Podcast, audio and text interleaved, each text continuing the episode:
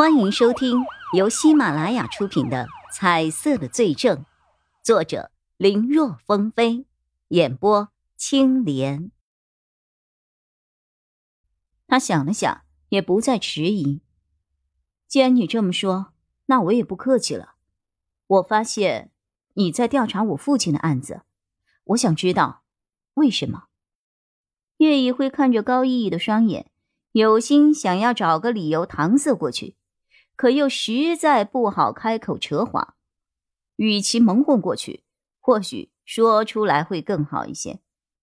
可能的话，把高逸逸也拉过来一起调查，不管是从专业的角度，还是他的身份，对调查都会带来很多的方便。略一考虑，叶一辉有了决断，因为我怀疑你父亲并不是冯丽下的手，可能另有其人。高逸逸早就猜到了这种可能，他并没有多少奇怪。他今天想要知道的其实是原因。面对高逸逸的问题，叶一辉无法回答了。总不能够说我的眼睛能够看到颜色。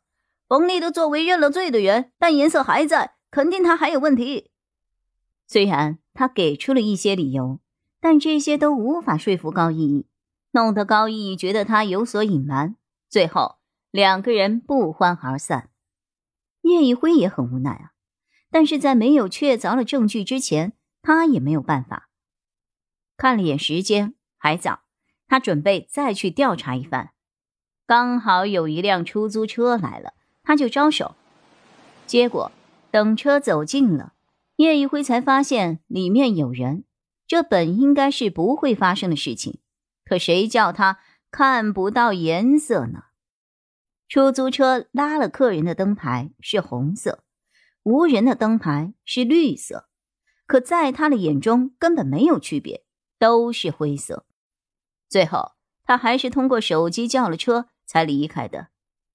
叶一辉没有发现，本来离开了高逸逸，其实一直没有走，就在不远处一直盯着他。刚才叶一辉对着一个拉客中的出租车招手的事情。全被高逸逸看在眼里。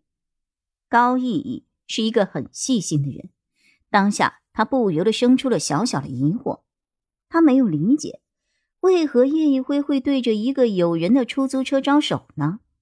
就算因为天黑看不太清，文字也距离太远看不见，可那么明显的红色，难道也看不到吗？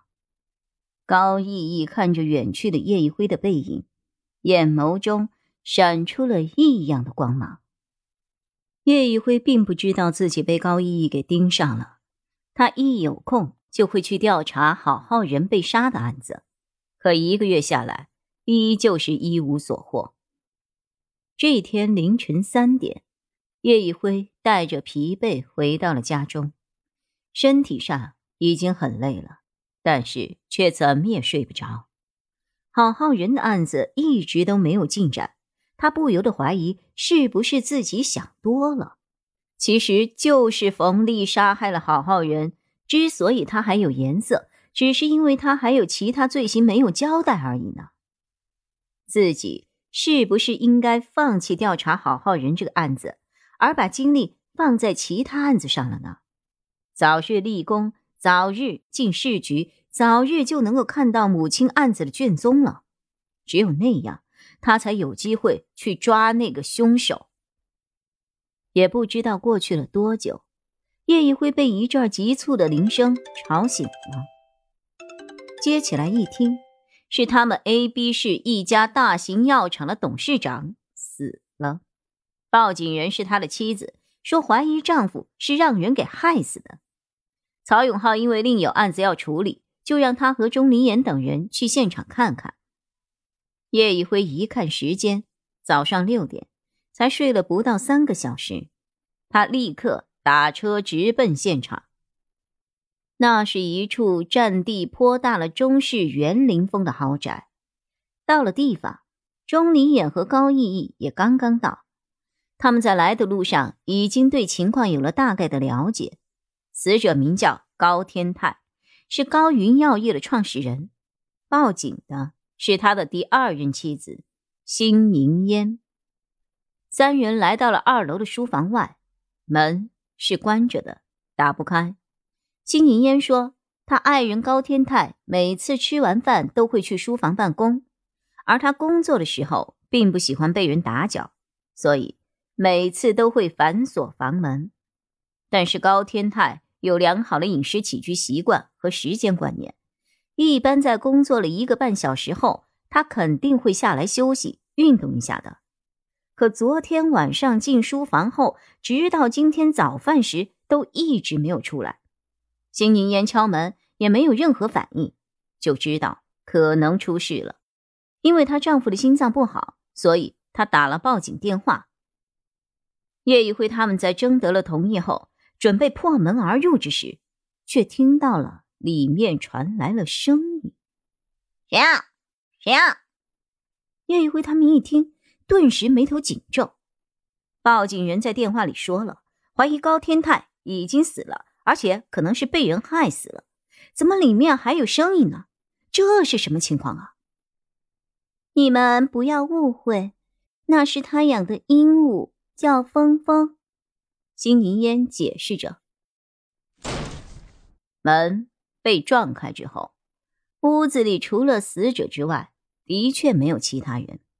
书桌旁，一个一米多高、专门用来给鸟做站杆的支架上，有一只浑身白色羽毛、只有头顶有一排金毛的大型鹦鹉，脚上和站杆之间没有被任何的链条锁着，鹦鹉就那么老老实实的站在那儿，即便是看到有人进来，也没有惊慌失措的乱飞，只是在喊：“老高，有陌生人！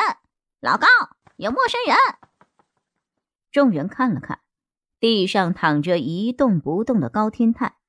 高毅毅上去摸了一下，连余温都没有了，显然死去了有一段时间了。他们先让技术科的人对现场进行了拍照定位，高毅毅等法医队伍则是对尸体进行了简单的检查。在等待的过程中，叶一辉和钟林岩等人则在勘察现场。本集播讲完毕，感谢收听，更多精彩内容，请在喜马拉雅搜索“青莲嘚不嘚”。